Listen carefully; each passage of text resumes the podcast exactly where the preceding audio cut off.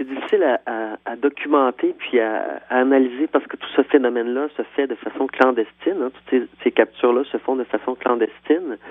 Euh, c'est pas quelque chose qui est reconnu par les autorités, donc il y a très peu d'informations, très peu de statistiques là-dessus.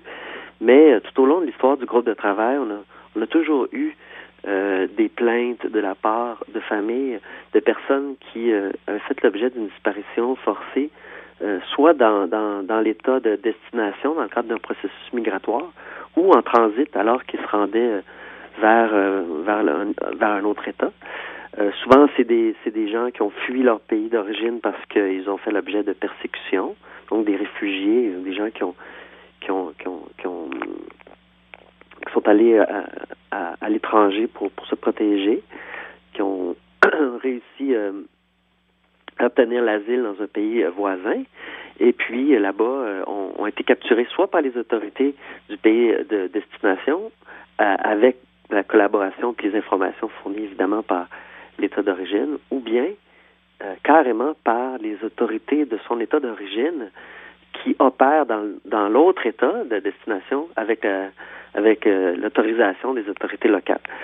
Les migrants, euh, lors du processus de migration, font l'objet d'une très grande vulnérabilité, euh, entre autres parce que le processus migratoire auquel ils sont contraints est, souvent est, donc non documenté parce que les, les, c'était très difficile pour eux bien souvent d'utiliser des voies régulière pour, euh, pour migrer.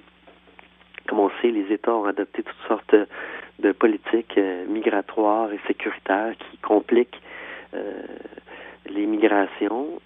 et puis, de plus en plus de migrants emploient des voies non documentées pour migrer, ce qui les expose à plus de vulnérabilité, entre autres parce que euh, ces voies migratoires sont souvent contrôlées par euh, le crime organisé ou bien par euh, des agents étatiques corrompus qui essaient d'exploiter les populations migrantes dans ce contexte-là, les font disparaître, font des demandes de rançon, les capturent pour toutes sortes de raisons. Et puis, on voit que ce soit en Amérique centrale, au Mexique, on a vu aussi en Afrique du Nord, euh, même en, Asie, euh, dans toutes sortes de contextes, on voit donc euh, le phénomène de, disparition de ces migrants.